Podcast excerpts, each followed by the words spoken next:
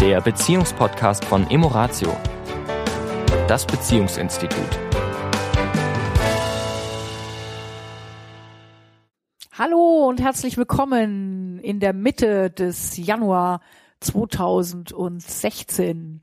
Für die, die uns noch nicht gehört haben dieses Jahr, auf diesem Wege natürlich nochmal ein gesundes, erfolgreiches, schönes, harmonisches, friedvolles, freudvolles, was immer ihr euch vorgenommen habt, wenn ihr denn Vorsätze habt, glückliches Jahr 2016. Gut, dem habe ich nichts mehr hinzuzufügen. Hallo, hier ist der Sami. Diese Woche möchten wir uns einem Thema widmen mit der Überschrift eigene Veränderung. Und ich weiß, dass da draußen ganz viel darüber erzählt wird. Und manche sind sogar schon müde von diesem Wort Veränderung. Und ich kann es auch wirklich nachvollziehen, äh, Verständnis für entwickeln, dass manche sagen, ich bin müde des mich verändern müssens. Und äh, ich glaube, die Idee ist es nicht. Ich habe letztens einen schönen Satz dazu Mhm. gehört, Mhm. wo jemand gesagt, das nochmal so beschrieben, so auf den Punkt gebracht hat, dass Veränderung ja nicht bedeutet, dass ich mich als Mensch verändere, Mhm. Sondern dass ich mein Verhalten und meinen Blickwinkel verändere. Und ich glaube, das wird oftmals so in einen Topf geschmissen, im Sinne von mit mir als Mensch ist irgendwas nicht in Ordnung Ja, und ich muss mich jetzt verändern. ja. Und ich glaube, dass wir bestimmte Charaktereigenschaften, woher sie auch immer kommen mögen, ob es jetzt genetisch ist, ob es karmisch ist, ob es ähm, durch die Erziehung ist, sei mal dahingestellt. Äh, nur es ist so einprägsam, dass sich daran auch nur bedingt etwas verändern lässt. Ja, also Ja. ich finde auch das Wort, das äh, Pater Anselm Grün an der Stelle benutzt, dieses sich verwandeln und zwar, wie du schon sagst, auf der Verhaltensebene. Denn die Wahrheit ist ja auch, wir verändern uns ja permanent. Es ist ja nicht so, als wäre da irgendwie was, Was beson statisch. was besonders dran, sondern ich Mhm. bin ja, wir verändern, ich bin nicht mehr der gleiche wie vor zehn Jahren und, oder wie ich war vor 20 oder wie ich war vor 30. Und ich werde in zehn Jahren anders über das reden, was ich heute sage, wie ich heute darüber spreche. Das ist etwas zutiefst Menschliches und es ist völlig in Ordnung. und gut so, ja. Und gut so. Sonst würde ich ja quasi ste stillstehen. Also wir, wir verändern uns sowieso per se. Der Punkt ist, dass wir an bestimmten Bereichen vielleicht es nicht gewöhnt sind, uns bewusst auf der Verhaltensebene zu sagen, hier möchte ich ein anderes Verhalten leben. Hier möchte ich eine andere Einstellung haben zu, sei es jetzt, wir sind jetzt hier in einem Beziehungspodcast, sei es zu meiner Frau, zu meinen Eltern, zu meinen Kindern, zu meinen Geschwistern, zu meinen Nachbarn, was auch immer mein Thema ist, da einen Weg finden kann, eine neue Haltung, eine neue Einstellung, einen neuen Blickwinkel auf diese Menschen oder auf diese Gruppe von Menschen zu entwickeln in mir. Weil warum, warum haben wir dieses Thema gewählt? Im letzten Jahr, am Ende des letzten Jahres waren dann, hatten wir doch sehr viele Coachings. Und wenn es einen Knackpunkt gibt in fast allen Coachings, ist es der Moment, wo wir quasi an der Stelle sind, wo wir die Paare ein Stück weit entflechten, entstricken, wo wir ihnen bewusst machen, dass wenn ich darauf warte, dass sich der andere ändert, und das ist so eine Vorannahme, die viele haben, sie kommen zu uns mit dem, mit dem tiefen Wunsch, und das kann ich sehen und ich kann das auch verstehen. Es geht mir ja letztendlich auch nicht anders, und ich glaube, dir geht es da Mhm, auch nicht viel mhm. anders. Dass wir alle einen tiefen Wunsch haben, zu sagen, Mensch, ich sehe das so deutlich, wenn die andere, wenn meine Frau oder mein Mann an der Stelle sich wirklich verändern würde, würde es uns wirklich besser gehen. Und das Dilemma an der Sache ist, dass sie, dass sie oder er Recht hat an der Stelle. Ich will ja nicht sagen, dass es Unrecht ist. Das Problem ist, mit dieser Einstellung ändert sich nichts. Und das ist das Paradoxe daran.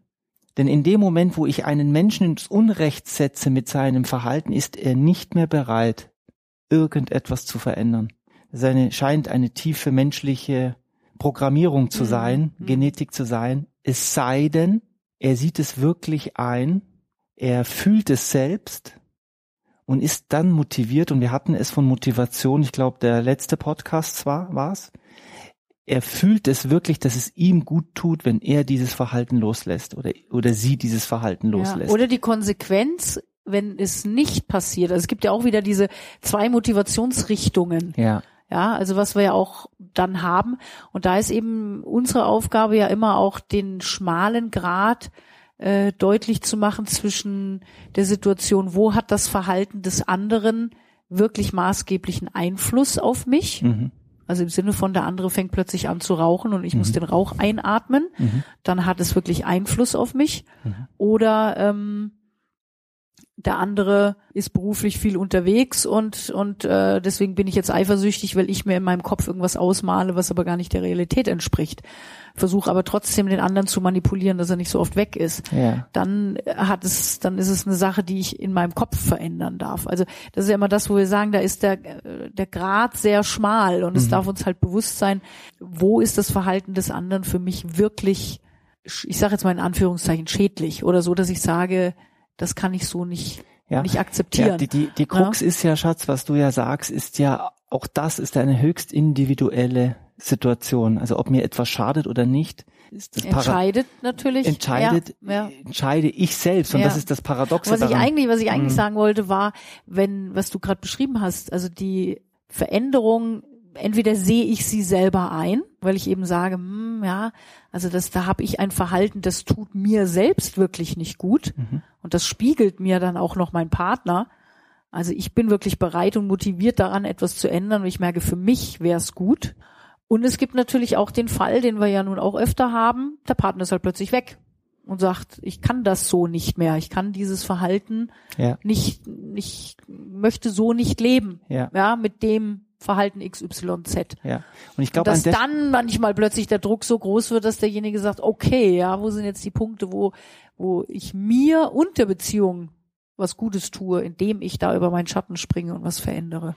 Und da hast du ja diesen entscheidenden Punkt genannt. Deswegen gibt es in der, im Inhalt der Geschichte ja keine Lösung. Also ich will das nochmal für die Zuhörer vielleicht nochmal in einem krassen Beispiel. Da ist der Mann und da ist diese Frau.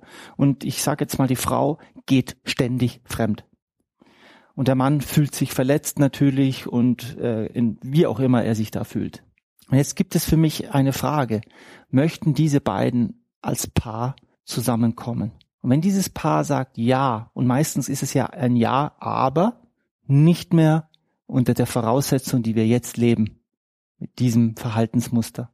Wenn sie jetzt beide sagen ja, dann darf derjenige, der jetzt zum Beispiel diesen Schmerz hat, dass er sagt, ich kann so nicht, wenn meine Frau dies tut, dann darf er in seine Kraft kommen und in seine Konsequenz kommen und sie nicht, und jetzt kommen wir zu ganz vielen kleinen wichtigen Punkten, zum Beispiel ein Punkt, sie nicht zu verurteilen, sondern ganz klar sagt, wenn ich mit einem, mit einer, ich liebe dich und wenn ich mit einer Frau zusammenleben möchte, möchte ich, dass diese Frau sich auf diese und diese Weise mir gegenüber verhält. Es ist völlig in Ordnung, wenn du dich so verhalten möchtest, aber dann ist, sind, können wir nicht mehr als Paar zusammenleben. Und wir sind uns einig, Mm. dass das natürlich sehr nett in der Theorie klingt. Richtig?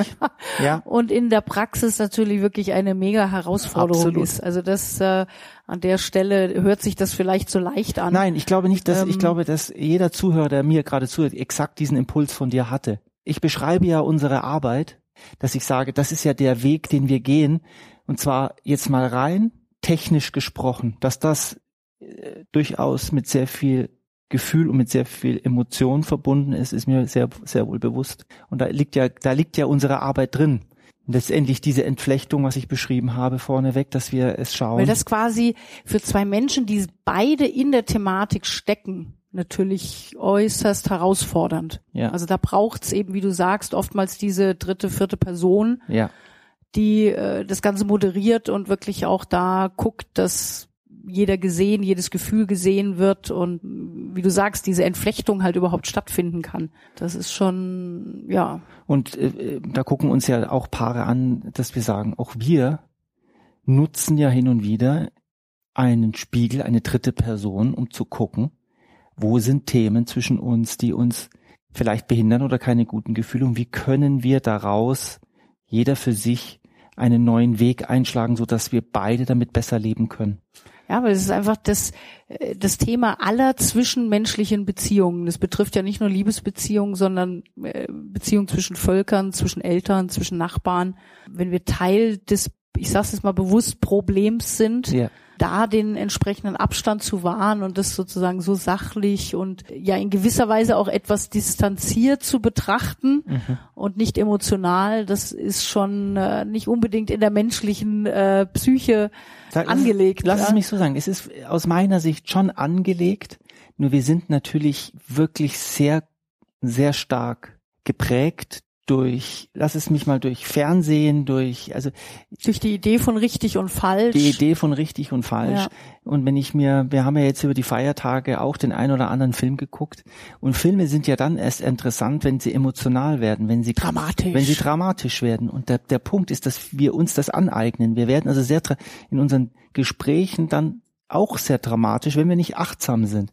Und Achtsamkeit an der Stelle ist wirklich wichtig, damit wir weggehen von diesem Bah, Buh, Boom, Türen knallen und laut und ich weiß nicht, was alles ist, hin zu mehr gefühlvoll, zu mehr Ruhe und miteinander wirklich sprechen, auch wenn wir verletzt sind, von diesem Gefühl zu sprechen und in Ruhe zu sprechen, das ist der Weg, damit zwei Menschen wieder gut miteinander sprechen können, dass sie zu einem Ergebnis kommen mhm. können, für sich beide. Ja. Ängste loslassen, ja. die ja oft damit drinstecken. Also die eigene Veränderung an der Stelle ist die größte Hürde, die wir beide haben, sowohl als Paar, aber als auch als Paarbegleiter mit anderen Paaren, das Drama rauszunehmen. Du nimmst das Drama raus und du nimmst die Emotionalität raus und tust es mehr ins Gefühl, in das Hier und Jetzt. Wie geht es dir hier und jetzt damit? Und hier beginnt ein Paar sich besser zu bewegen. Mhm. Und das ist vielleicht ja überhaupt die Evolution von Beziehung. Also das, worum es geht, weil das ja auch immer wieder mit Hürden zu tun hat, immer wieder mit persönlichen Hürden, die genommen werden dürfen. Weil gerade in Konflikten zeigen sich ja gerade die Spiegel. Da zeigen sich ja die Schatten. Ja. Da zeigen sich ja die Felder, wo wir eben ungern an Veränderungen rangehen, weil eben, wie gesagt, Angst auslösend, schmerzhafte Erinnerungen, die da hervorgerufen werden und, und, und. Und das ist ja wirklich die, wenn es eine Herausforderung wirklich in Beziehungen gibt, dann ist es die, ja. dass jeder immer wieder bereit ist, über seine eigenen Schatten und über seine eigenen Hürden zu springen. Und das ist äh, eine Lebensaufgabe, die bei jedem Menschen auf dieser Welt in einem anderen Feld liegt. Ja. Wo wir bei dem einen sagen, vielleicht, naja, also das ist doch nicht so dramatisch, also wo liegt denn da das Problem? Und umgekehrt eben mhm. ein ganz anderes Thema haben. So hat jeder seinen kleinen Rucksack auf dem Rücken und darf immer hin und wieder mal reinschauen. Und ein Päckchen aufmachen. Ein Päckchen aufmachen. Was Freude macht. Genau.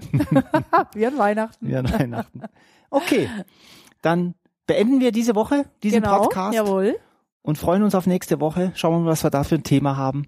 Ihr könnt uns gerne auch äh, wieder mal Themen schicken. Gerne. Zwischendurch kriegen wir ja immer mal E-Mails von euch mit ja. Themen und ähm, freuen uns, wenn wir natürlich eure Themen aufgreifen können, die euch interessieren. Bis dahin. Bis dahin. Nächste Woche wieder. Tschüss. Das war der Beziehungspodcast von Emoratio, das Beziehungsinstitut. Weitere Informationen zu unseren Seminaren und Paarberatungen finden Sie im Internet unter www.emoratio.de.